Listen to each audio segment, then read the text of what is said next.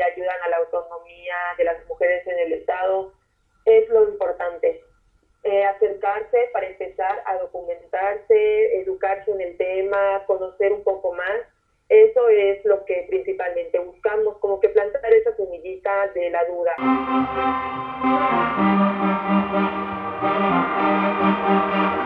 Bienvenidos a Profesores con Identidad, un espacio donde compartimos la idea de que todos podemos ser agentes de cambio en la educación de nuestro país. Mi nombre es Jesús y juntos lograremos un cambio positivo en nuestra comunidad. En este nuevo episodio me encuentro con María José García, quien es actualmente estudiante de la licenciatura de Enfermería de la Universidad Autónoma de Yucatán,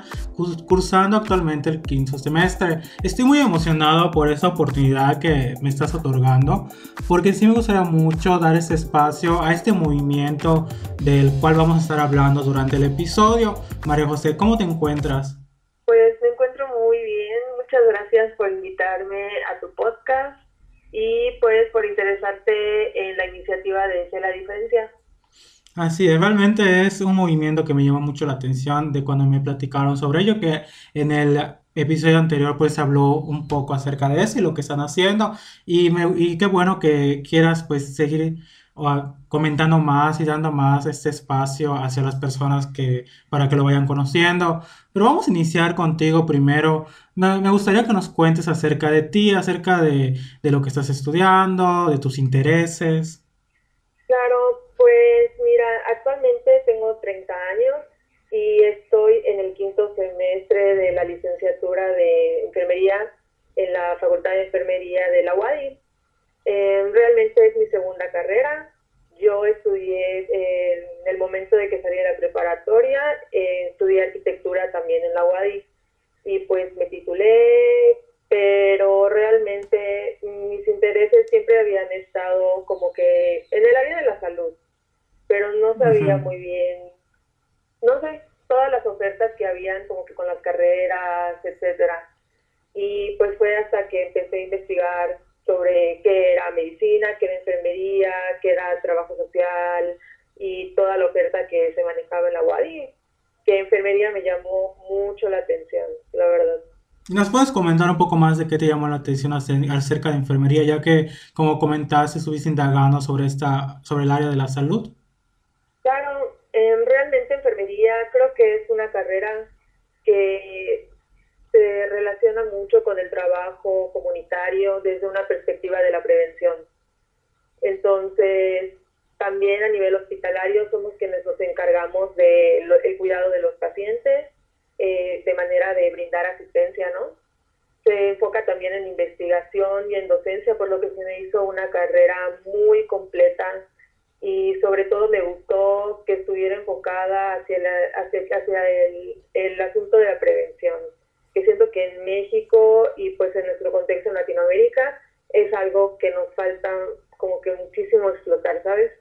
Sí, realmente actualmente no hay esa concientización sobre estos temas, no se habla muy abiertamente de lo, de, de lo que pasa realmente con, con temas referentes a los derechos sexuales y reproductivos. Y pues sí se puede hacer mucho desde la etapa de la prevención, que es lo que me llama mucho la atención, de que, bueno, anteriormente, y de lo que a estar platicando, sé que son un grupo que les gustaría ir a escuelas para hablar sobre esto con los, con los alumnos, para que ellos tengan un, una mejor, un mejor acercamiento de estos temas y tengan más confianza de poder acercarse con los profesionales de la salud y se me hace muy interesante porque realmente se piensa que ya se habla más de estos temas, pero la realidad es que no. Ah, todavía hay muchos padres de familia que todavía no saben cómo tocar esos temas con sus hijos, todavía hay muchos docentes que igual todavía no saben bien, no conocen bien los protocolos o no saben cómo acercar estos temas con sus alumnos. Entonces sí siento, como tú dices, que sí nos falta muchísimo por abordar y es lo que me fascina de esto, de que se estén creando espacios y personas que estén interesadas en dar a conocer todo esto, de, de poder hacer llegar, hacer llegar este conocimiento a los, a los estudiantes, a los adolescentes, hasta a los niños que conozcan sobre estos temas. Y de hecho, navegando por la página de Sé la Diferencia, me vi que tienes como un eslogan o como una, una, frase que dice que trabajamos por tus derechos sexuales y reproductivos. ¿A qué te refieres con esto? Pues el objetivo principal de la diferencia es realmente es conformar una red participativa, apartidista y sin fines de lucro de personal sanitario eh, que resida en Mérida y que pueda tener un impacto pues a nivel estatal. Em, realmente estamos muy enfocados en que esta red por el momento sea en su mayoría de estudiantes eh, sobre todo eh, como que de estudiantes de pregrado, ¿sabes? A nivel licenciatura. Esto porque sentimos la necesidad de hablar de los temas eh, de, pues, derechos sexuales y reproductivos de las mujeres, como que en una etapa antes de entrar a lo que viene siendo el mercado laboral, ¿sabes? una vez que trabajas en una institución de salud, es tal vez ya un poco difícil cambiar la perspectiva que se tiene sobre estos temas, pues cada trabajador es independiente de llevar su práctica de la manera que él sienta que es la más adecuada para el paciente, etcétera. Entonces, en ese sentido, respetamos mucho la labor de todos los compañeros, tanto en el área de enfermería como trabajo social, medicina, pero la verdad es abunda un poquito el desconocimiento eh, de qué son realmente los derechos sexuales y reproductivos, sobre todo de las mujeres, y cómo hacerlos valer.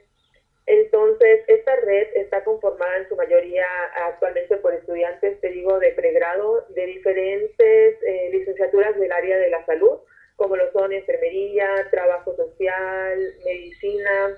y también de otras áreas eh, como derecho, comunicación social. Mm. Y pues trabajando en equipo, lo que realmente queremos lograr es que se reconozcan, eh, se le dé promoción, cumplimiento y que haya una vigilancia de los derechos sexuales y reproductivos de las mujeres en el estado de Yucatán, sobre todo con especial atención a los grupos de atención prioritaria en la población, como pueden ser la comunidad LGBT y más, grupos indígenas, personas con discapacidad o que pudieran pertenecer a lo mejor a un grupo etario vulnerable. Y es que realmente lo que tú comentas y retomando igual lo que habías dicho hace un momento sobre la prevención y ahora de lo que dices, realmente pues con la, pues con la experiencia que he tenido, la poca experiencia que ya he tenido en el campo laboral como docente, pues sí he escuchado y sí he visto situaciones donde adolescentes de alrededor 14, 15 años, llegan a embarazarse. Y pues en su momento, cuando te enteras de esto, de que, bueno, yo, yo realmente cuando inicié ya laborando, pues a veces pensaba que, pues yo creía que ya realmente ya se estaban dando estos temas, que los maestros, que la sociedad, como que pensaba que hasta las redes sociales ya estaban como que aportando algo a que los adolescentes ya sepan más sobre estos tópicos, pero me di cuenta de que, como tú dices, es otra la realidad y de que pues los embarazos siguen siendo, uh, siguen pasando al día al día y pues es algo que me preocupó bastante, que me llamó la atención. ¿Y tú por qué consideras que sigue pasando tanto esto, sobre todo en las comunidades? Que ya ves que los contextos son muy diferentes, de que sigue habiendo una ignorancia alrededor de los temas sexuales, de los derechos que tienen las mujeres y sobre todo eso de que sigue habiendo tanto embarazo adolescente. Pues honestamente considero que hay muchas cuestiones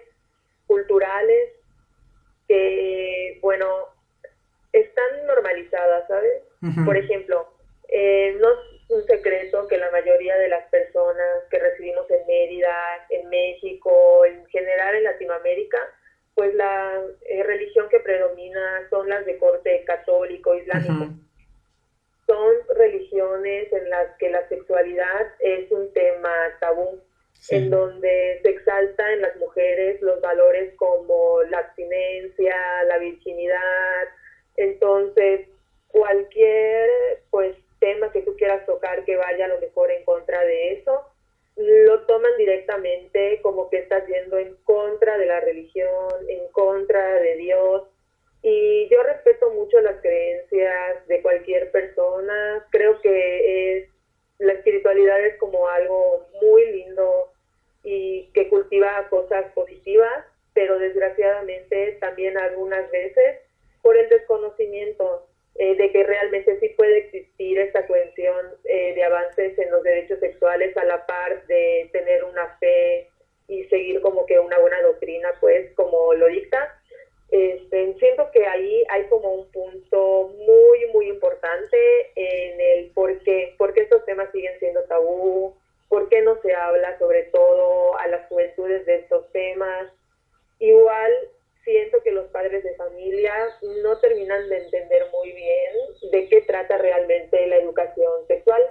así. No sé, he visto noticias de notas de periódicos de otros lados donde tipo movimientos como el Frente Nacional por la Familia y otros similares piensan que llevar estos temas de educación sexual a las escuelas es hablar netamente del coito o de la reproducción o de temas muy específicos como por ejemplo, no sé, prácticas como el sexo anal o el poliamor, no sé. Hay muchísimas eh, temas que los papás tal vez sienten un temor de que hablar de ello con los hijos es como prácticamente darles un permiso para que tengan estas prácticas y no logran entender que hablar de educación sexual es hablar de las emociones, del consentimiento, de conocer qué partes de tu cuerpo son solo tuyas y no vas a permitir que alguien que no quieras eh, pues las toque, ¿no? En el caso de pues hablarle a niños muy pequeños de cómo prevenir el abuso sexual, que tristemente tenemos en el estado cifras muy altas de abuso sexual en menores y pues es como el desconocimiento de los mismos padres de familia de que no saben realmente que la educación sexual es una amplitud de temas. Así es, realmente, justamente hoy recuerdo que navegando en Facebook me encontré con un meme o, o, algo referente a eso de que hablaba la historia sobre de cómo los padres de familia todavía no llaman a los a los aparatos sexuales por su nombre, sino que les ponen adjetivos o u otros nombres. Por ejemplo, leí uno que decía de que una niña comentaba esto con su profesor, de que comentaba que su tío le había hecho algo a una galleta. No sé si lo has visto por ahí. Entonces, después pasa tiempo, pero el maestro no entendió a qué se refería la niña con su galleta y ya se da cuenta después que la mamá se acerca y le, y le cuenta que tiene un problema y le vuelve a usar ese mismo nombre, ese mismo objetivo de, de galleta y ya entiende que había ahí un abuso sexual por parte de un familiar. Y es lo que tú estabas comentando un momento, bueno, siento que, que se relaciona de que por lo mismo de que se sigue viendo muy tabú estos temas, no, no queremos darle la seriedad que conlleva esto y creemos que hacemos que es algo beneficioso para nuestros hijos el no tocar estos temas con el tema serio que debe ser. Creemos que lo estamos protegiendo de esto. Creemos que vamos a... Siento que a veces se considera que van a despertar la sexualidad de una manera negativa. Exactamente. O que va en contra de preceptos que se les han enseñado desde la religión o desde la misma familia Igual ocurre mucho, pues que en México igual sabemos el problema de machismo que tenemos. Es un tema muy polémico porque muchas veces se entiende como que machismo y feminismo es un sinónimo de decir hombres contra mujeres, cuando realmente es una lucha de todas las desigualdades a las que estructuralmente nos enfrentamos como mujeres y más las niñas y mujeres jóvenes, las adolescentes por ejemplo, tú me preguntaste al principio de esta entrevista por qué considero que sigue perdurando el problema de los embarazos en adolescentes, ¿no? Sí poquito, en la diferencia, estuvimos revisando algunas fuentes que hablan del tema del embarazo producto de violencia sexual en niñas y adolescentes. Y es muy triste darnos cuenta de que el machismo es tan fuerte que se sigue responsabilizando mucho incluso a las niñas que se embarazan y a, las adolescentes también como las únicas responsables de estos embarazos. Cuando cifras del INEGI nos dicen que 17% de las casi 845 mil mujeres que son madres tienen entre 12 y 19 años. Estamos hablando de que son adolescentes también, pero estamos también mencionando un grupo etario como una niña de 12 años, que es alguien que prácticamente está entrando a la pubertad. Y cuando nos damos cuenta de que en registros a nivel federal demuestran que 60% de estas madres adolescentes eh, tienen una pareja que es un hombre 20 años mayor a ellas y que esta de edad se hace más grande entre más joven es la mujer, o sea, las niñas entre 12, 15 años tienen parejas a veces 15, 20 años más grandes que ellas. Entonces nos estamos enfrentando a que tal vez,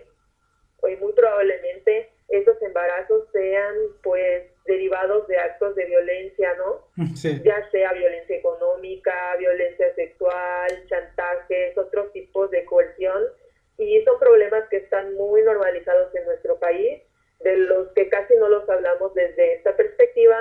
porque se les da un, no puedo decirlo, no sé, como que culturalmente los vemos como que la responsable del embarazo es la mujer o la niña, en este caso. Y bueno, me gustaría plantearte una situación referente a todo lo que comentaste. Si tú tuvieras la oportunidad, y creo que lo, lo, es lo que has estado buscando, de tener en este momento, imagínate tener a esta familia donde esta una, su hija de 14 años se embarazó, ¿cómo abordarías esto de la misma situación de lo que estabas comentando, que es que tengas esta oportunidad de hablar con esta familia que vive por esto? Pues principalmente entender que es un problema cultural, no es un problema del sistema en el que estamos, en el que tienen que ver pues muchas, muchas afluentes que están en un contexto. Tengo que entender el contexto de la familia, mi contexto local, cómo funciona la salud en la entidad. Tengo que estar consciente de todas esas variables y ser muy respetuosa con lo que piensa la niña principalmente, que es como que la paciente, pero también lo que piensa al respecto su familia. No porque hablemos de estos derechos quiere decir que los vamos a tratar como algo aparte, sino que tenemos que entenderlos en el contexto pues de la niña, que es la paciente, y de su familia. Entonces, creo que en ese sentido hace falta mucha sensibilidad por parte del personal de no juzgar las situaciones que se puedan presentar en la práctica diaria. Y lo primero y lo más importante es hacerle una entrevista, pues que abarque varios eh, temas a la persona que esté embarazada, que en este caso es una niña de 14 años, me planteas. Sí. Realmente me gusta mucho lo que estás diciendo acerca de, ser muy respetuoso con, en esta situación, de, respetar, porque pues puede ser para la familia, por lo que, lo que estás diciendo y por lo que sabemos de la cultura, de que para ellos puede ser que lo vean como algo normal, para ellos está fiel a sus, sus creencias, para ellos pues puede resultar hasta un choque de, pensamiento. Y muchas veces pues eso genera a veces pues desconfianza con el sector salud o con las personas que quieren apoyar, porque en lugar de que vean que son personas que van a apoyar, en este caso los ven como si quisieran juzgar, como si quisieran, como si, si quisieran ser los enemigos de la situación, cuando es todo lo contrario. Así es. Además, algo muy importante es que nosotros como personal del área de la salud tenemos que conocer los protocolos y los mecanismos que están estipulados en las normas oficiales mexicanas porque son muy claras en cómo actuar en estos casos. Pero muchas veces o no se conocen o a pesar de que se conozcan, el personal de salud actúa de otra manera que ellos creen que es la correcta. Bueno, eh, ya que nos comentas todo esto, me gustaría ahora que pasemos a algo que, que me gusta mucho leer en tu página sobre un aspecto que dice de que les gustaría abordar estos temas con una perspectiva de género para brindar una atención de calidad y libre de prejuicios a las niñas y adolescentes que acuden a los servicios de salud. Eh, ya retomando esto que te acabo de comentar, ¿Qué es lo que te motivó a crear este proyecto de Sé la Diferencia? Pues mira, realmente en la facultad, algo que me gustó mucho del plan de estudios cuando estuve viendo qué carrera del área de la salud elegir, a qué me quería dedicar, me gustó mucho que enfermería desde el primer semestre, eh, como alumno ya tienes prácticas en ambiente hospitalario y en ambiente comunitario. Entonces es una oportunidad en la que dije, bueno, puedo ver si, si me gusta, puedo ver realmente qué hace un enfermero, puedo ya estar como en contacto con profesionales y fue muy, tiene experiencias tanto positivas como pues, experiencias tristes. Mi primera práctica me marcó mucho. Fue fueron dos semanas de trabajo comunitario, de hacer visitas a domicilio, de conocer el estado de salud de personas en una comunidad, hablar con ellas, llevarles temas de la salud en general, ¿no? Sobre todo enfermedades crónico-degenerativas, que son las que más tenemos en el estado. Y dos semanas estoy haciendo prácticas en una clínica de primer nivel de atención, que son igual hablar de temas de prevención, etcétera.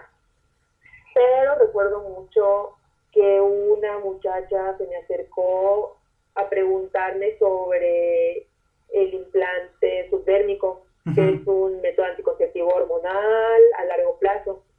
Eh, le expliqué algunas cosas que en ese momento sabía, realmente aún no era de mi competencia, por lo que no le pude dar como que una información eh, más extendida, pero me llamó la atención que su principal duda era si se notaba o si se iba a notar que lo tenía.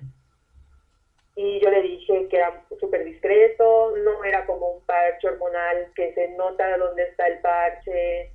sino que es como una pequeña incisión que se hace, cicatriza pues relativamente normal como cualquier incisión que te hagan a la semana, dos semanas, ya está bastante avanzado el proceso de cicatrización, no se nota nada, no se siente mucho, o sea, tienes que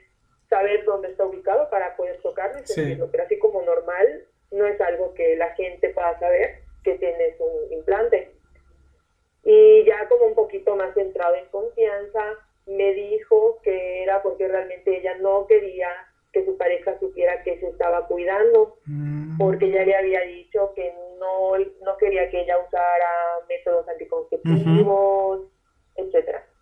No indagué más en el tema, pero pues obviamente me pude imaginar un poquito de su situación. Eh, como te digo, siento que el machismo es algo que está muy normalizado, estas prácticas se ven como algo, pues tienes que obedecer lo que te diga tu novio, tu esposo, etcétera. Y wow, yo pensé, es mi primera práctica y como que ya me topé con esto. Yo creí que era menos común, sabía que existía, pero no me imaginaba que me fuera a tocar en mi primer semestre de prácticas. Y más adelante, en otros semestres, por ejemplo, cuando tuve prácticas hospitalarias en el área de atención materna, me di cuenta igual de algunas cosas que si bien la mayoría del personal es súper atento con las pacientes, tienen muy en cuenta este aspecto de los derechos sexuales y reproductivos o la atención desde una perspectiva de género, pues también hay otra parte del personal que no está muy actualizada en estos temas o no les da la importancia que tienen realmente y incurren en, pues, no sé, prácticas que son totalmente contrarias a los derechos de las mujeres, tal vez de una manera inconsciente, tal vez no a propósito, tal vez creyendo que es una cuestión de juego o de chiste, y realmente sí me llegó a afectar mucho porque siento que ninguna mujer merece pasar por situaciones que vulneren sus derechos, por más pequeños que sea el hecho de vulnerarlos con un comentario o con algo tan sencillo como omitir alguna pregunta en su entrevista de salud o no sé, la música que a veces algunos doctores ponen en el momento del parto se me hace muy desagradable también y siento que está en cada uno como nosotros, eh, siendo profesionales de la salud, hacer esos pequeños cambios hasta lograr realmente una gran diferencia en cómo se vive realmente, pues tener el acceso legal y el acceso legítimo a los derechos sexuales y reproductivos, porque es algo que actualmente, siento personalmente, ocurre como a medias. O sea, como que sigue en el papel todavía. Ya está escrito, pero no se está llevando a cabo. Y realmente creo que toda la situación que comentaste sigue siendo definida por lo que las mayormente las personas sienten, que a veces como que mm, se puede decir como una vergüenza a querer hablar de estos temas, como que sienten que, por ejemplo, en este caso que comentaste, de que te preguntó sobre un método anticonceptivo, se me, me, dio la, bueno, en ese momento, antes de saber que era por lo que le decía su pareja, yo había, yo había pensado que tal vez era porque no quería que la gente supiera que ella estaba interesada en estos temas en referente a querer cuidarse, que la gente la señale, de que diga, ay, tiene una vida sexual activa. Sí, también pasa mucho, sobre todo por eso hacemos énfasis en cuidar los derechos sexuales y reproductivos de niñas y adolescentes, porque siendo menores de edad hay una, pues, como laguna legal, por así decirlo, en donde les es muy difícil acceder a estos derechos, sobre todo cuando hablamos del derecho a la planificación familiar, el derecho a acceder a métodos anticonceptivos de manera regular. son personas que están como muy sujetas a simplemente ir al capacit, por ejemplo, a pedir condones masculinos. Si quisieran ellas acceder a lo mejor al DIU, o algún otro tipo de método anticonceptivo o de, plan, o de eh, estrategia de planificación familiar, se les dificulta mucho por el hecho de ser menores de edad y tener que ir acompañadas de un tutor. Mm, realmente es que siento que no, todavía no hemos visto qué es algo que tenemos que hacer sobre la planificación familiar, sobre acudir con los profesionales a hablar de estos temas si tenemos alguna duda, porque es mejor que los adolescentes eh, expresen pues esas dudas que tienen antes, que como tú dices es muy bien la, como funciona como la prevención de lo que pudiera pasar. Y ya igual de la situación que comentaste previamente, tu experiencia, ¿cómo tú abordarías de que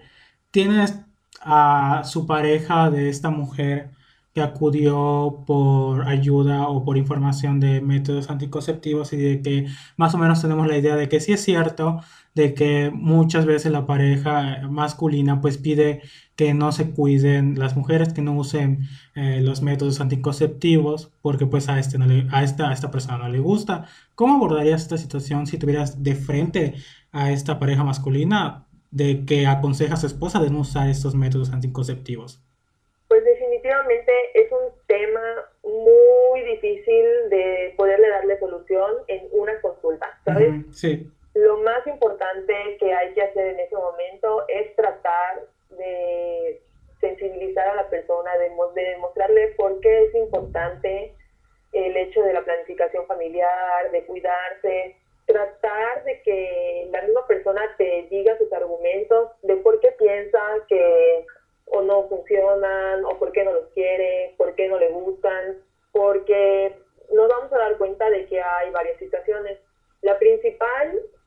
es el machismo, honestamente. Es muy fuerte en la entidad, en México, o sea, es el país con más feminicidios de América Latina, eso tiene que indicarnos algo. Este, pero también creo que hay muchos mitos que no se han podido pues aún hablar en voz alta acerca de la sexualidad,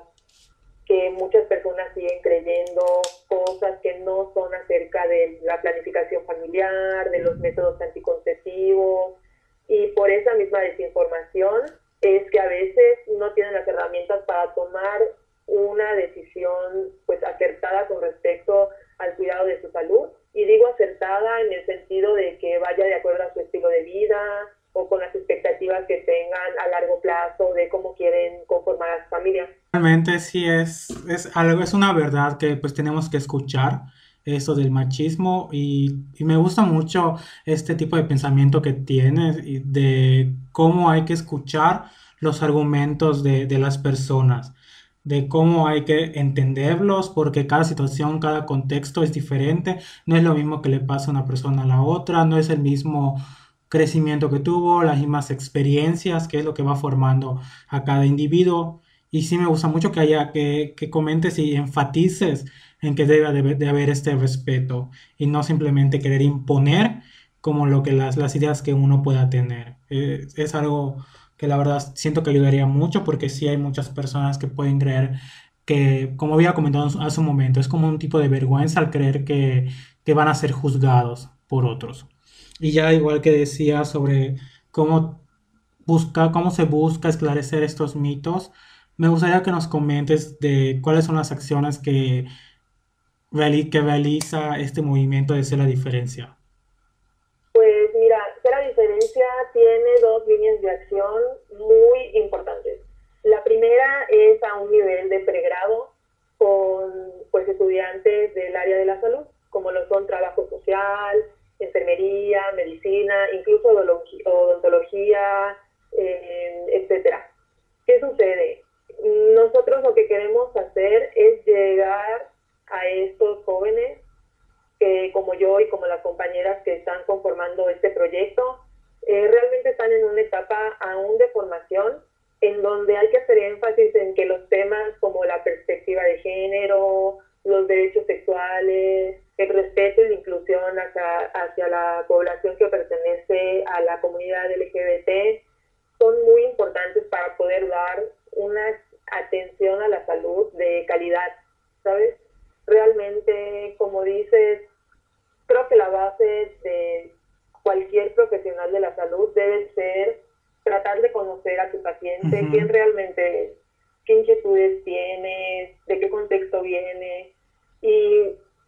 nosotros queremos otorgarle a los futuros profesionales herramientas que les permitan entender cómo es el contexto de la violencia de género que sufren las mujeres en el Estado o cómo es que los eh, embarazos adolescentes se dan y parece que es algo normal, pero realmente a veces tienen muchas connotaciones de abuso, de violencia detrás. O sea, queremos como que llegar a esta población que en los próximos años va a estar al frente de una clínica, eh, de un hospital, para que tengan pues mayores herramientas eh, para abordar estos temas de una manera sensible y que pueda ayudar a resolver los problemas de salud de nuestra población en el estado. Y por otra parte, al hablar de estos temas, pues han habido algunas personas de nivel secundaria, primaria, que nos preguntan si no hablamos de estos temas a esos niveles, ¿no? Para niños, para adolescentes. Y realmente es importante recalcar que sí, si damos estas pláticas de educación sexual, siempre, como te comenté al principio de la entrevista, desde un espectro muy amplio. O sea, no vamos a hablarle de los mismos temas a todos los grupos de edades. el contenido es diferente para cada uno, el enfoque también. Y sobre todo nos gusta mucho trabajar con lo que vienen siendo los maestros, porque igual, así como cada persona y cada paciente es diferente, también cada grupo escolar es diferente y a lo mejor los maestros desde su labor docente han detectado algún tema en especial que quieren hablar con sus alumnos y siempre es como mediante un diálogo y un consenso que planeamos llegar a dar estas pláticas. Y también, en medida de lo posible, involucrar a los padres de familia. ¿Cómo podríamos, las personas que no estamos 100% metidas en el área de la salud, cómo podríamos involucrarnos en querer ayudar? De que conocemos este, llegamos a conocer este movimiento de ser la diferencia y, por ejemplo, yo no estoy del área de la salud, ¿cómo puedo involucrarme? Pues principalmente el interés, yo creo, es lo más importante. Una vez que empiece a llamarte la atención el tema de los derechos sexuales y reproductivos, por qué es importante hacerlos valer para las mujeres, pero también para las niñas y los adolescentes, por qué estos temas empoderan y ayudan a la autonomía de las mujeres en el Estado, es lo importante. Eh, acercarse para empezar a documentarse, educarse en el tema, conocer un poco más. Eso es lo que principalmente buscamos, como que plantar esa semillita de la duda qué es, por qué es importante, cómo nos ayuda a desarrollarnos como sociedad, pero también hay acciones específicas que mucho. Por ejemplo, en el caso de las manifestaciones que han habido últimamente, bueno, ahorita ya no por la cuestión del COVID, pero siempre nos gusta, tal vez antes de manera independiente, pero en las próximas estaremos acudiendo como grupo a las manifestaciones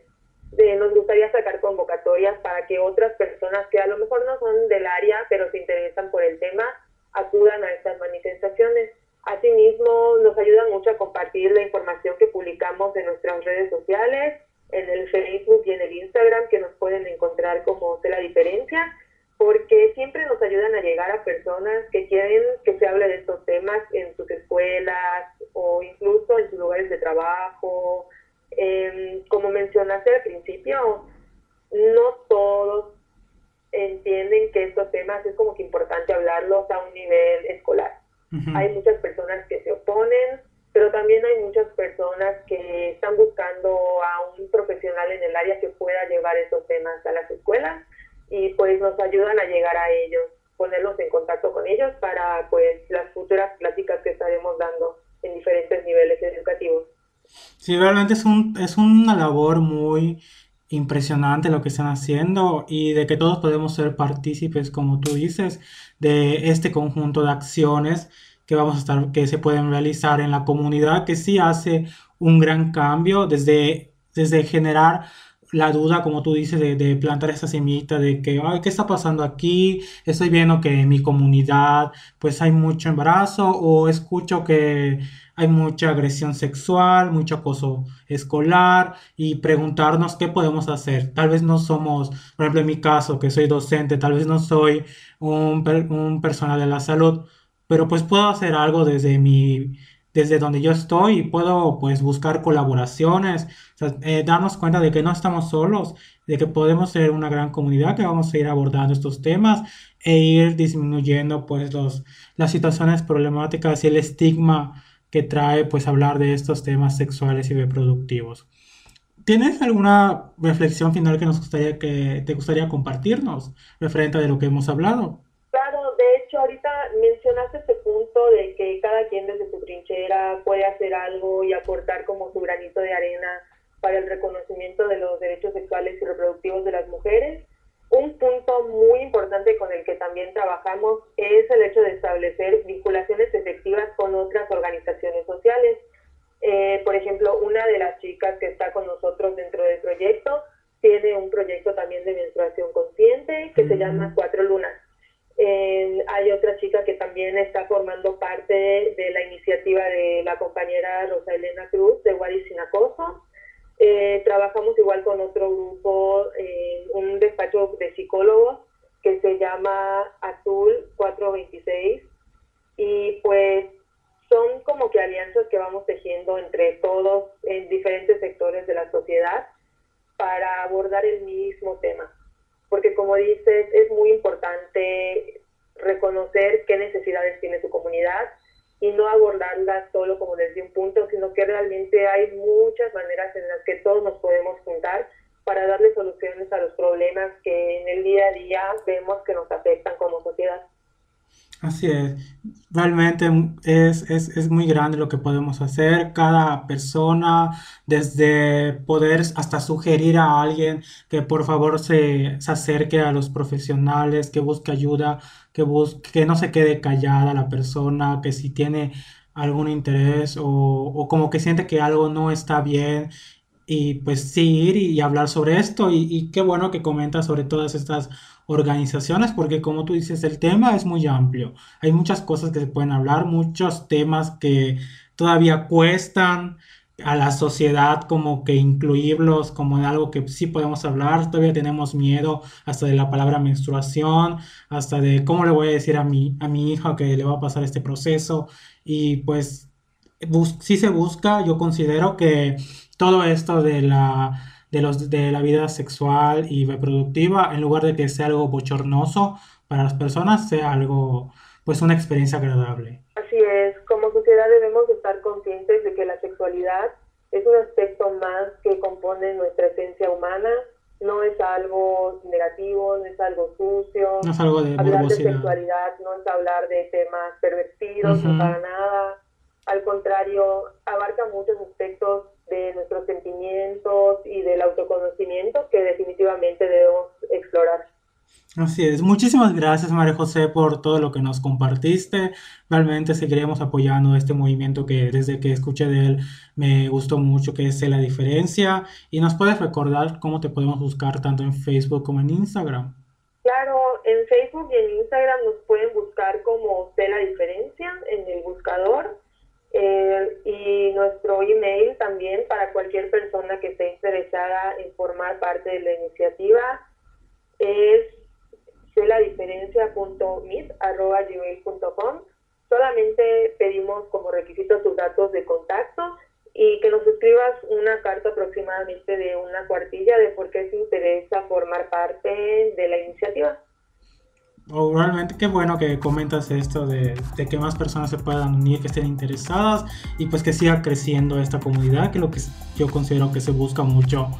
para que pues abarque más, más temas, más, más espacios. Muchísimas gracias, María José. A ti, Jesús, por tu interés.